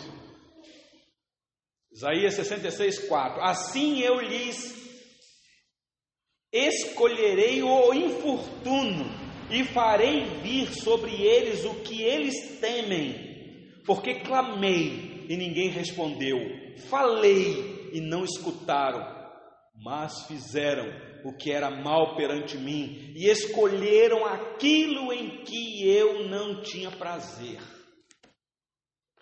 Então a sabedoria está dizendo: olha, atenta para a minha repreensão, porque eu vou copiosamente dar a vocês um espírito de sabedoria e eu farei, eu, eu vos farei saber as minhas palavras mas vocês não querem. Vocês são rebeldes. Vocês são de dura cerviz. Meus irmãos, já pararam para pensar nisso aqui? Que coisa triste. Eu poderia ler Jeremias capítulo 7, versículo 13 a 15, eu poderia ler Zacarias 7, de 11 a 14, que é o mesmo tom. Deus levantando os profetas, levantou o profeta Isaías, o povo não se arrependeu e ameaçou o povo, levantou o profeta Jeremias, com o mesmo tom, o povo não se arrependeu. Aliás, o povo matava os profetas. Veja o que aconteceu com o profeta Isaías, veja o que aconteceu com o profeta Jeremias. Veja o que aconteceu com o profeta Zacarias. Veja o que aconteceu com o profeta João Batista. E veja o que aconteceu com o Senhor Jesus. Então, meus irmãos, vocês ficam pensando assim: ah, esse Deus do Antigo Testamento é muito mal. É um Deus que retribui a maldade do povo? Não, meus irmãos. Apenas o Senhor Deus só está dizendo assim: seja feita a tua vontade. Meus irmãos, a pior coisa que tem para um filho é ouvir do seu pai essas palavras: sejam, seja feita a tua vontade. Ele perde de sobre a vida dele a autoridade que Deus constituiu pelos pais. Isso eu estou falando de um pai humano. Agora pensa ouvir isso de Deus. Para mim, inferno é isso. Inferno não é a ausência de Deus, inferno é a presença de Deus sem o favor de Deus. Isso é inferno. Mas vamos lá, a hora está aí. Volta os seus olhos para Provérbios 1, versículo 25 e 26. Na verdade, versículo 26. já que eles não querem, eles estão rejeitando o conselho do Senhor, eles não querem a repreensão do Senhor. Olha o versículo 26. Também eu me rirei na vossa desventura, e em vindo o vosso terror, eu zombarei. Ontem, não sei se foi ontem, se foi hoje de manhã, conversando com a Carol, foi ontem. Ontem de manhã. Não, hoje de manhã. Falando exatamente sobre isso. Tem umas, umas grandes mentes pensantes no mundo que acham que controlam o mundo porque são poderosos, homens de muitos recursos, homens que têm uma influência nas nações. Então esses homens pensam que são deuses, eles brincam de Deus. Podem fabricar isso, fabricar aquilo, então agora estão tentando inventar um meio de rejuvenescer, se eu não me engano, para não morrer. Homens que têm poderes, poderes aquisitivos. Meus irmãos, a gente ouve um negócio desse, a gente fica assustado. Ah, o vírus foi fabricado por uma finalidade financeira. Nós ficamos assustados com isso. Mas, meus irmãos, e Deus?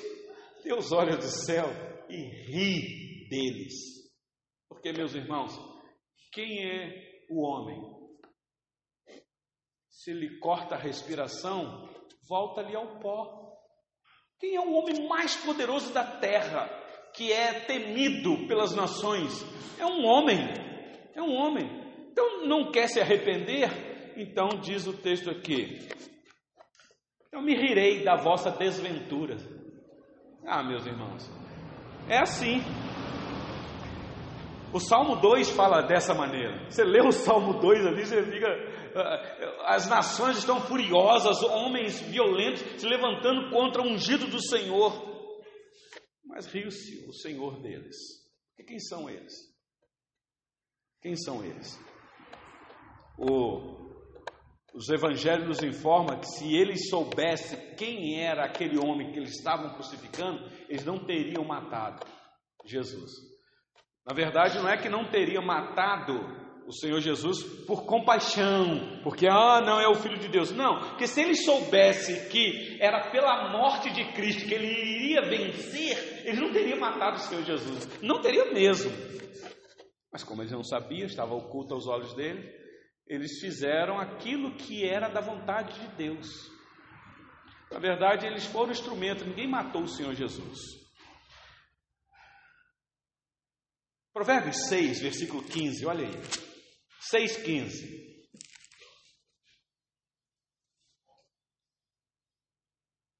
Diz assim: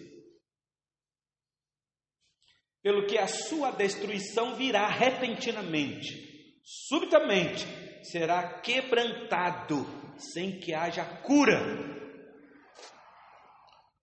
Capítulo 10, ou uh, Provérbios 10, 24, olha aí. 10, 24. Aquilo que teme o perverso, isso lhe sobrevém. Mas o anelo dos justos, Deus o cumpre.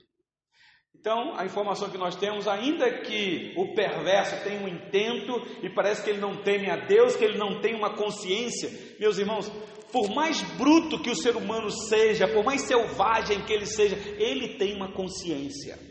E essa consciência o acusa. Ninguém nasce neutro. Ninguém nasce ateu. Ateu é uma decisão deliberada que a pessoa uh, decide. Ateísmo é uma decisão. A pessoa tem que afirmar: não existe Deus, ou Deus está morto, como Nietzsche proclamou. Mas ninguém nasce ateu porque sabemos e temos essa revelação especial que todo homem tem a imagem e semelhança de Deus. Ele tem um senso dentro de si que o induz a buscar o transcendente. O que é isso, meus irmãos? É uma consciência que o ferrua, porque ele sabe que ele precisa de apaziguamento com o divino, seja lá quem ele for para ele. Então, a sabedoria está falando: aquilo que o perverso temia, isso veio sobre ele. Porque todo homem tem uma consciência. Meus irmãos, pare e pense numa coisa. Nós estamos estudando aqui o livro de Provérbios, mas isso é tão sério. Você já parou para pensar no inferno? Ah, pastor, eu quero pensar no céu. Céu, céu, lindo céu. Mas, meus irmãos, pare e pensa no inferno. Pare e pensa. Eu vou falar isso com muito temor e respeito. Você, nesta noite, deitar para dormir e, de repente, ser achado no inferno. Vocês já pararam para pensar nisso? Isso não traz temor no teu coração, não? Eu estou falando isso, meus irmãos, porque o Senhor Jesus, eu não, não, eu não sei se aquilo foi uma parábola. O Senhor Jesus trouxe um conto sobre isso, de rico e Lázaro. Eu tenho dificuldade de achar que aquilo ali foi uma parábola. O texto não diz que é uma parábola. Nós é que colocamos como parábola. Mas ele traz essa realidade. De repente, o rico se achou no inferno. A ideia no texto é o seguinte: que o rico passou o dia inteiro se regalando, comendo do bom e do melhor, sem se preocupar com morte, achando que ia viver por muitos anos, e ele deita para dormir. De repente, se acha num lugar de tormento. Desesperado, com consciência, aquilo que ele temia sobreveio a ele. Vocês lembram que uma vez o Senhor Jesus disse, aí sim agora foi uma parábola, quando tinha dois irmãos lá brigando por herança. Ah, o briga é meu irmão que dê a minha parte. O Senhor falou, quem, quem, quem constituiu juiz sobre vocês? Agora eu não sou juiz, não. Aí o Senhor Jesus começa a conversar com os seus discípulos, assim, olha, tá vendo? A vida de um homem não consiste na abundância de bens que ele possui. Fica com o coração nessa coisa. Deixa eu contar uma coisa para vocês, quer dizer, uma parábola. Havia um homem muito trabalhador, honesto, e trabalhou, trabalhou, trabalhou, e trabalhou de forma honesta. Não era trapaceiro, não. A ideia que tem ali naquela parábola era que um, era um homem íntegro, íntegro no sentido de é, moralidade horizontal. Ele trabalhou, ele ganhou muito dinheiro, era um visionário, um empreendedor. Um, como é que chama esses meninos que ficam querendo ganhar dinheiro na bolsa de valores aí, fica até de madrugada vendo a poder? É, ele era desse jeito. E ganhou muito dinheiro. E ele falou assim: ah, tenho muito dinheiro, não sei nem aonde eu vou colocar mais. Aí ele falou: Eu sei, eu vou aumentar o meu celeiro e vou colocar tudo lá e vou dizer para minha alma: Alma, come, bebe, regala-te, descansa por muitos anos. Agora uma aposentadoria boa. O Senhor Jesus falou assim: Louco, esta noite pedirão a tua alma. O que tens preparado? Para quem será? Aquilo que você teme pode vir sobre você. Então, meus irmãos, vocês estão prestando atenção? Que clamor é esse daqui? Eu disse no início aqui, quando nós cantamos o hino 132, a necessidade que devemos ter de ser visitado pelo Espírito Santo, de ter vida na nossa alma, é exatamente, meus irmãos, através desse clamor de quem nós somos diante de Deus. Talvez nessa noite aqui Deus te trouxe para dizer: você é o nécio, você é um louco. Quem é você? Como diz lá no capítulo, ou nos Provérbios primeiro. Ou você é um escarnecedor. Então dá tempo ainda de você atentar. Dá tempo. Porque senão o que você teme pode vir sobre vocês. Para a gente concluir, meus irmãos, agora eu vou. É o versículo 27 deixa isso bem claro, né? O versículo 26 falou do que, que o Senhor Deus está rindo dele, eu estou no Provérbios 1, 26. O 27 diz: Envino o vosso terror como a tempestade, e envino a vossa perdição como redemoinho, quando vos chegar o aperto e angústia. E agora, do versículo 28, é um bloco, do versículo 28 ao versículo 33, aqui são é esse clamor que continua, mas com resultados futuros. Ou seja, numa numa outra tentativa de persuadir o jovem, ou o simples, ou o nécio, ou o escarnecedor, chamando-o ao arrependimento, a sabedoria aqui vai falar agora de forma futurística. Aqueles ouçam, mas ele fala ao ouvido daquele que tem ouvido para ouvir o que diz a sabedoria. Quer ver? Só vou ler para vocês. Olha o versículo 28. Então me invocarão, está colocando lá para o futuro, mas eu não responderei. procurar-me-ão, porém não me hão de achar. Aqui é uma retribuição. Eu, eu, vocês vão, podem até me buscar depois, mas eu não vou me deixar achar por vocês. Porquanto aborreceram o caminho e não preferiram o temor do Senhor. Lembra que a tônica do, do sábio aqui é o princípio da sabedoria, que é o temor. E qual é o temor do Senhor? Ou o que é o temor? O temor é você aborrecer o mal, é você fugir das coisas contrárias à vontade do Senhor. Então ele diz aí: vocês não quiseram, vocês preferiram me desobedecer. Versículo 30: Não, não quiseram o meu conselho e desprezaram toda a minha repreensão. Portanto, comerão não pão e beberão vinho, comerão do fruto do seu procedimento, ou seja, o que vocês plantaram, vocês vão colher. É mais ou menos isso. E dos seus próprios conselhos se fartarão. Os nécios são mortos por seu desvio, e aos loucos a sua impressão de bem-estar os levarão à perdição. Ou seja, achando que está tudo bem, né? a vida tranquila, vamos, vamos curtir a vida, vamos passear, vamos é, é, é investir na família, vamos sair por aí para aproveitar o que a natureza pode trazer para a gente. De repente vem a perdição. Louvado seja Deus pelo versículo 33. Mas o que me der ouvidos habitará seguro. Eita, louvado seja Deus. Apocalipse começa com esta tônica: quem tem ouvido para ouvir, ouça o que o Espírito diz à igreja. O que me der ouvido habitará seguro, tranquilo e sem temor do mal. Bom, meus irmãos, eu quero concluir tudo isso daqui. Que, que capítulo, por assim dizer, né, o, o, o Provérbios 1. Quanta coisa. Então, foi apresentado aqui os provérbios, a finalidade é para isso, para isso e para isso, daí dos versículos de 1 a 7.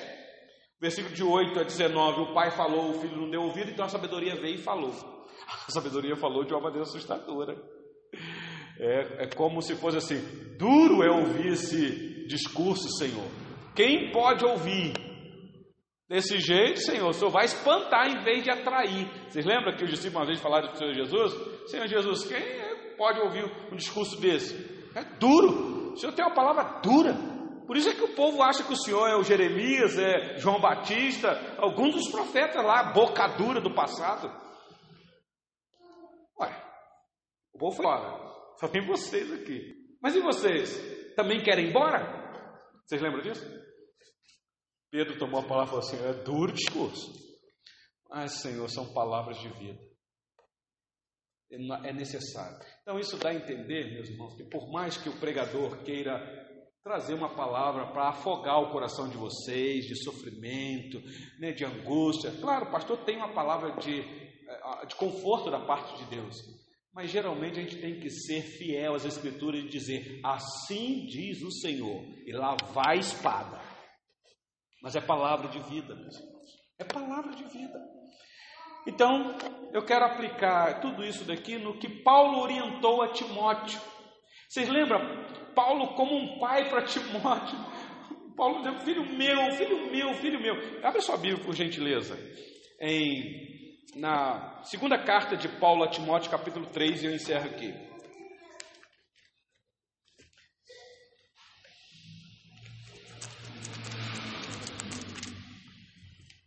Versículos 14 a 17. Sou tentado a ler do 10. São aconselhamentos, palavras de sabedoria. 2 Timóteo, capítulo 3, versículos 14 a 17. Na verdade, deixa eu ler do 10 então. Fui tentado a ler do 10, deixa eu ler. 2 Timóteo 3,10 em diante diz assim: Tu, porém, tens seguido de perto o meu ensino, procedimento, propósito, fé, longanimidade, amor, perseverança. As minhas perseguições e os meus sofrimentos, quais me aconteceram em Antioquia, Icônio e Listra, que variadas perseguições tenho suportado. De todas, entretanto, me livrou o Senhor. Ora, todos quantos querem viver piedosamente em Cristo Jesus serão perseguidos. Mas os homens perversos e impostores irão de mal a pior, enganando e sendo enganados. Você vê palavra de sabedoria aqui? Agora escuta, versículo 14. Tu, porém, permanece naquilo que aprendeste e de que fosses inteirados, sabendo de quem o aprendestes e que desde a infância sabes as sagradas letras que podem tornar-te sábio para a salvação pela fé em Cristo Jesus. Toda a Escritura é inspirada por Deus e útil para o ensino, para a repreensão, para a correção, para a educação na justiça, a fim de que o homem de Deus seja perfeito e perfeitamente habilitado para toda boa obra. Que palavra, meus irmãos, que consonância. Você vê que o apóstolo Paulo continua com as palavras de sabedoria. Agora ele apresenta Cristo e está dizendo para Timóteo: Timóteo, você, como um filho, permanece nesse caminho, porque não adianta você dar ouvido agora e amanhã você virar as costas para isso. Porque há um propósito dessa sabedoria de permanecer nesse caminho. E o propósito final sempre é, meus irmãos, tributar a glória ao Senhor, mas é nos livrar do temor do mal. E Deus nos ajuda, meus irmãos, a dar ouvido nas palavras dos sábios. Lembra que nós estamos aqui com a Bíblia tida como palavra do Senhor. E vocês viram aqui que Paulo diz: toda a Escritura é inspirada, toda ela. Quando Paulo fala toda, já na época de Paulo, ele já tinha na sua, na sua consciência que a Escritura já estava praticamente fechada. Praticamente. Por isso que ele disse aos Gálatas: Cuidado, porque ainda que um anjo vindo do céu, ou nós mesmos, anuncie um outro evangelho, seja anátema, seja maldito, porque não tem outro. É só um, é só um. Eis aí, meus irmãos, esta palavra de sabedoria para o nosso coração.